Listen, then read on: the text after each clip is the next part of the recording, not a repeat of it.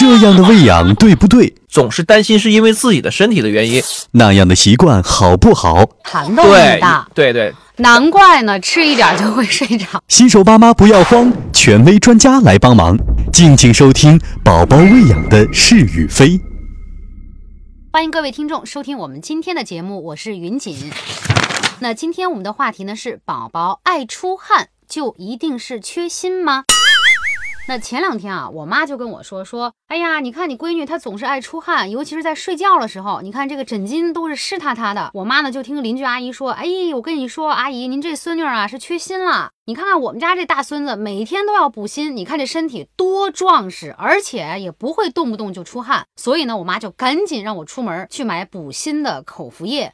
我妈这一说，我也挺害怕的。所以呢，今天我还是请来了我的老朋友，中国疾病预防控制中心营养与健康所的张宇博士，来帮我们解答一下这个问题：孩子爱出汗，那就是缺锌吗？自己能够随便的去补锌吗？再次的欢迎张博士。主持人你好，听众朋友们大家好。嗯，确实啊，在生活中非常常见的一个现象，就是邻居阿姨告诉你，你家孩子应该补锌了，对你，家孩子应该补钙了，等等等等，诸如此类哈。这样到底对不对呢？首先跟大家明确一点，宝宝出汗非常正常，那么医学称之为啊生理性多汗。那这个阶段的宝宝他就是容易出汗，比我们成人汗要多得多得多。嗯，那么因为什么呢？首先第一点，宝宝的神经系统没有发育完全，没有成熟，尤其是体温调节中枢不正啊，没有成熟。就是说对自己身体的这个体温的调节不是很擅长。你会发现宝宝他的头特别的热啊，对身子特别热，但手脚特别的凉。哎，这个就是一个一方面是末梢循环，另一方面是体温调节，或者说宝宝的体温波动会比较大，嗯可能是从三十六度到三十七度多，所以它的正常的范围要比我们成人还要宽。这个就是因为第一个点，就是因为它这个体温调节还没有完全的成熟。哦，哎，第二一点呢，就是宝宝他这个阶段呢，对能量的需要量特别大，而且呢，他的代谢率也特别高，所以导致他的体温就会比我们正常成人要高哦，啊。那他过多的体温要散出去，避免在体内蓄积产生一些危害，比如说过高的温度可能会对脑部发育有异常，对不对？那它就会把这些皮肤通过皮肤发汗的情况，把这个热量散出去。代谢掉。嗯，所以这个都是它体温比较高的一个呃一个情况。而且呢，宝宝再大一点，他的运动量也是要大的，所以他也会出汗。所以这都是生理性出汗，而并不是说他因为缺了什么东西才会出汗。嗯，呃，不用担心。我发现哈，这个小孩儿真的是醒着的时候一刻都不得闲，爬高上低，所以他那个汗背永远都是湿的。然后在睡着的时候，就是我不知道您听说过没有，有一种叫蒸笼头，就嗯，就是头上像蒸了个蒸笼似的，不停的在出汗哈。所以我就加上晚上，比如说冬天怕孩子着凉，盖的比较多，这些哎原因可能都会导致。这也是很重要的一个热量散不出去、出汗的一个原因。嗯，很多家长就说：“哎呦，你别冻着我们宝儿。”然后之后赶紧盖了这一层一层又一层，本身嗯穿的就很多，然后又盖了很多。就是说，好多人说：“哎呦，家里狼别冻着他。”我觉得嗯这都是错的啊。所以说这个宝宝出汗多真的是和缺锌没有关系。对，它是一个正常的生理现象。嗯，那但是您知道吗，张博士，就是为什么很多妈妈都那么的在意、担心、怕孩子缺锌？因为我们在那个各种书上面都看到说，孩子缺锌那会影响智力的，影响大脑发育的。张博士，您知道吗？我们得多担心啊！这就是科普书看的多了。过去的时候，没有人担心说有孩子缺锌会影响缺心眼儿啊，哈，或者是嗯呃多长个心眼儿，多补点锌吧。对，这个就这是一个是科普书看多了，另一个是广告听多了哈。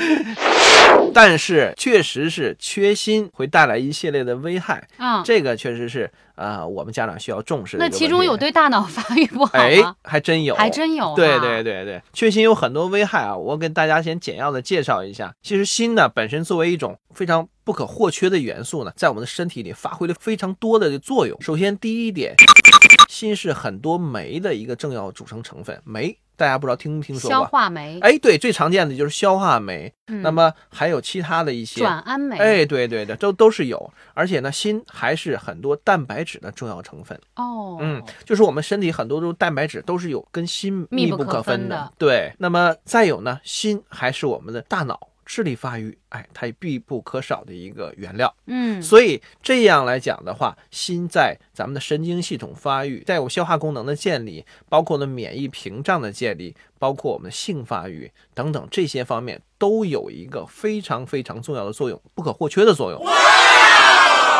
太重要了。对，正因为它特别重要，所以如果缺锌，那刚才我说那几个方面嗯都会出现异常。哦，嗯哎，说到这个缺锌，我还记得就是说在怀孕的时候，好像缺了锌，比如说你就会胎停啊，包括比如说畸形啊、畸形胎啊等等嗯这些，是不是都是有关系？都是有关系的，对啊。哎呦，那么宝宝发育的时候，尤其在胚胎形成的过程中，那么任何的一些营养素的缺乏，比如嗯缺碘啊、缺锌呐、包括一些缺钙质啊，都会对宝宝发育造成一个可能是不可逆的影响。嗯，甚至是胎停，哦所以呢，这是我们身体的一个正常的机能。如果可能，比如说这个原料源严重不足的时候，哎，这个宝宝就会出现非常致命性的一个问题。嗯那么身体会自我保护，嗯，让这个胎儿停止发育。实不相瞒哈，我闺女晚上总爱哭，就是嗯夜哭。嗯然后呢，我的邻居阿姨呀、我的同事都跟我讲，她有可能是缺锌了。我还真的就给她补了点锌，我发嗯现还真的是有效果呀。我看那个新的补锌的那个说明书上，就是说食欲不好，包括比如说什么易感染啦，什么什么免疫力不好免疫力低了、嗯都要补锌，是这样的哈。其实是呃，刚才我们说了这个厌食，对对对，我们刚才说了，这心跟咱们的智力发育，包括这个性发育，包括嗯免疫系统，包括这个消化，都是有关系的。如果缺锌，那就会产生呃食欲不佳，嗯，那么甚至是出现免疫力下降，容易感冒啊、发烧啊这些嗯最常见的这哪些疾病。儿磕坏了不容易好。哎，伤口不但容易愈合，但这个可能就是比较严重了。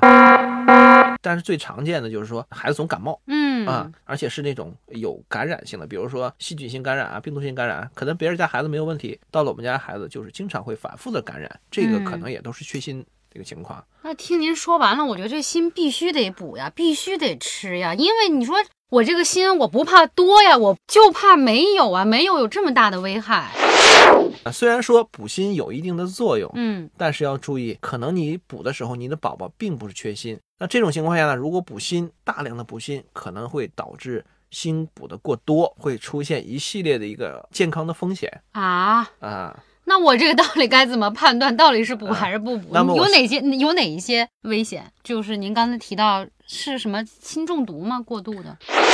哎，对，一方面就是说锌补多了，可能对其他的营养素的吸收有一些影响，嗯甚至出现锌中毒。哇，嗯，那么比如说很多家长啊，就是给宝宝没有判断他宝宝一缺锌的情况下，就看了电视或者听过呃旁边阿姨说，然后就给对对给孩子就是买了补锌的东西了。那么会出现什么情况呢？补锌的同时，锌的吸收率会上去了，对吧？嗯同时呢，它锌的吸收率上去了，会势必会影响其他元素的一个吸收，比如说锌和铁，它俩之间就会有拮抗的作用。那么补锌补的量多了，那势必会压缩铁吸收的一个份额那就会贫血。啊，就有可能会影响宝宝对铁的吸收，出现哦贫血状况。那同时还有钙等等的一些营养元素，可能身体对这个补锌会有一定的依赖性啊哦。后续如果不补了，会出现这个缺锌的情况，这都嗯有有可能哈。另外呢，如果一次性补太多了，还会出现像那刚才你说的锌中毒的情况啊。嗯，那有哪些症状？对啊，锌中毒就比较严重了，比如呕吐、头痛、腹泻，这就是常见的症状啊。那么，而且呢，人体在高锌的情况下呢，还会抑制我们身体的一个吞噬细胞的活性。吞噬细胞大家不知道熟不熟悉啊？比如说一些白细胞啊等等的一些单核粒细胞啊，它是干什么的？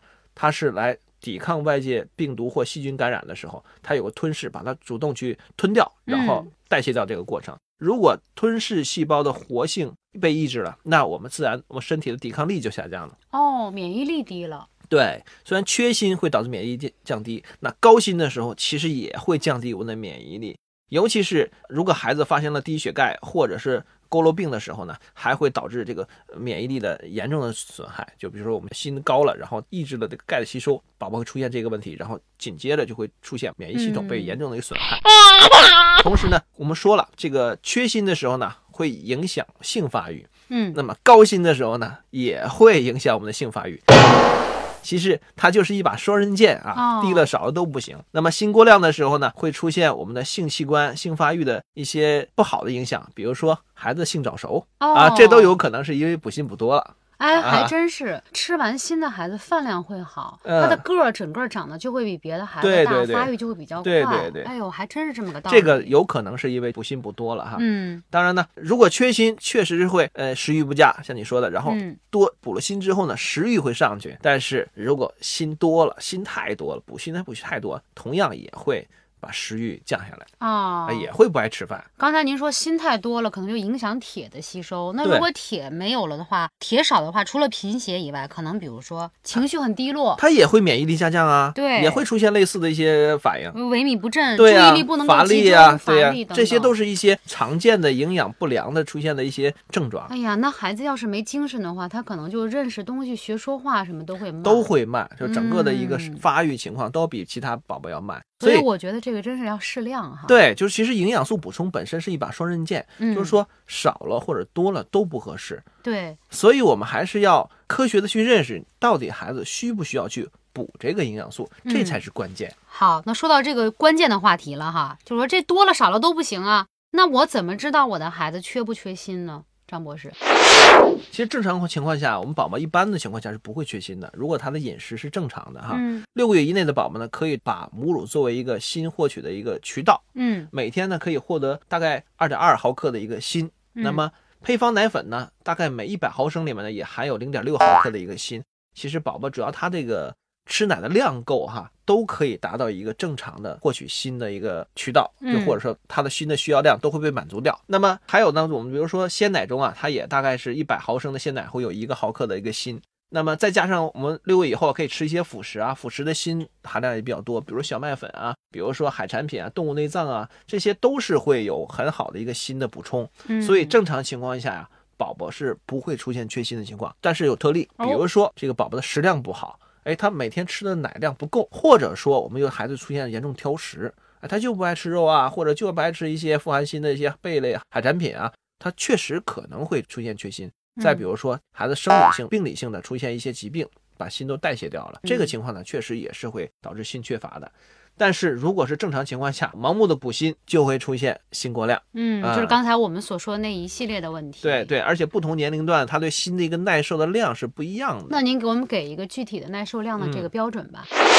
比如说一到四岁这个宝宝，他的每天最多可以耐受八个毫克的一个锌的补充，到这个量再多了就会出现中毒了。那再大一点的孩子呢？那么比如说四到七岁呢，每天大概可以耐受十二毫克，嗯啊但是我们不要去尝试这个上限哈，对对这本身就是一个危险的事情了哈。嗯所以就像我刚才说的那句，营养素补充永远都是一个双刃剑，嗯嗯，要适量一定要适量。嗯，非常感谢各位听友能够今天收听我们的节目。在接下来的节目当中，我们会继续和大家聊新生儿养育过程当中我们遇到的那些事儿。我是云锦，我是张宇，我们下期节目再见喽，再见。